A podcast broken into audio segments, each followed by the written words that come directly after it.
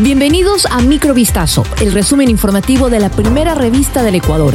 Soy Gabriela Pinasco y estas son las noticias que marcaron la jornada del día. Un golpe contra el crimen organizado de la mafia albanesa por presunto tráfico de drogas y lavado de activos permitió desarticular una estructura narcodelictiva transnacional que operaba en Ecuador y España. Luego de más de 30 meses de investigación, la madrugada de este martes 6 de febrero se ejecutó de manera simultánea el operativo Gran Fénix en Ecuador y denominado Pampa en España, en el que participaron 750 agentes de la policía. En rueda de prensa, William Villarroel, director antinarcóticos, y Daniel Vázquez, jefe de la sección operativa de Brigada Central de Blanqueo de Capitales de la Policía de España, relataron los pormenores de las intervenciones que además contaron con la colaboración de la Fiscalía Ecuatoriana y la Fiscalía de España. Conozca todos los detalles de este mega operativo contra el narcotráfico en vistazo.com.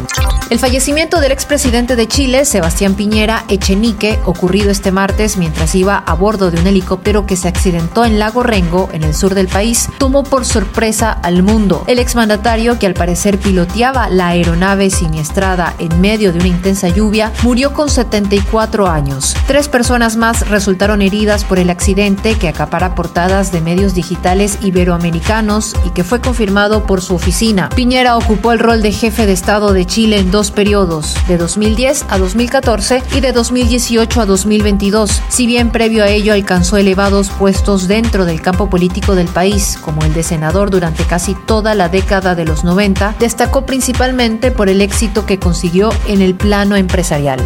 La presidenta de Perú, Dina Boluarte, ordenó el inicio de una investigación inmediata para determinar si al menos un arma de procedencia peruana fue usada por los sicarios que asesinaron en agosto pasado al candidato presidencial Fernando Villavicencio. El primer ministro de Perú, Alberto Otárola, dijo que el gobierno peruano va a tomar todas las medidas que permitan no solamente reducir la delincuencia, sino castigar a aquellos malos funcionarios o ciudadanos que pretenden traficar con las armas generando todo el daño que conocemos. Villavicencio fue asesinado el 9 de agosto a la salida de un mitin electoral en Quito, en donde al abordar un vehículo fue acribillado a tiros de arma de fuego por sicarios colombianos en un ataque a corta distancia.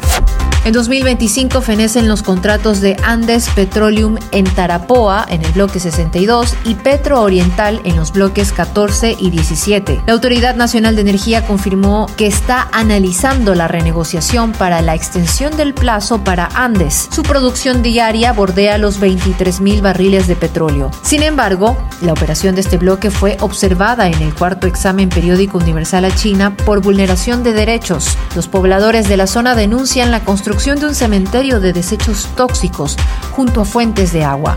Lea este reportaje completo en vistazo.com.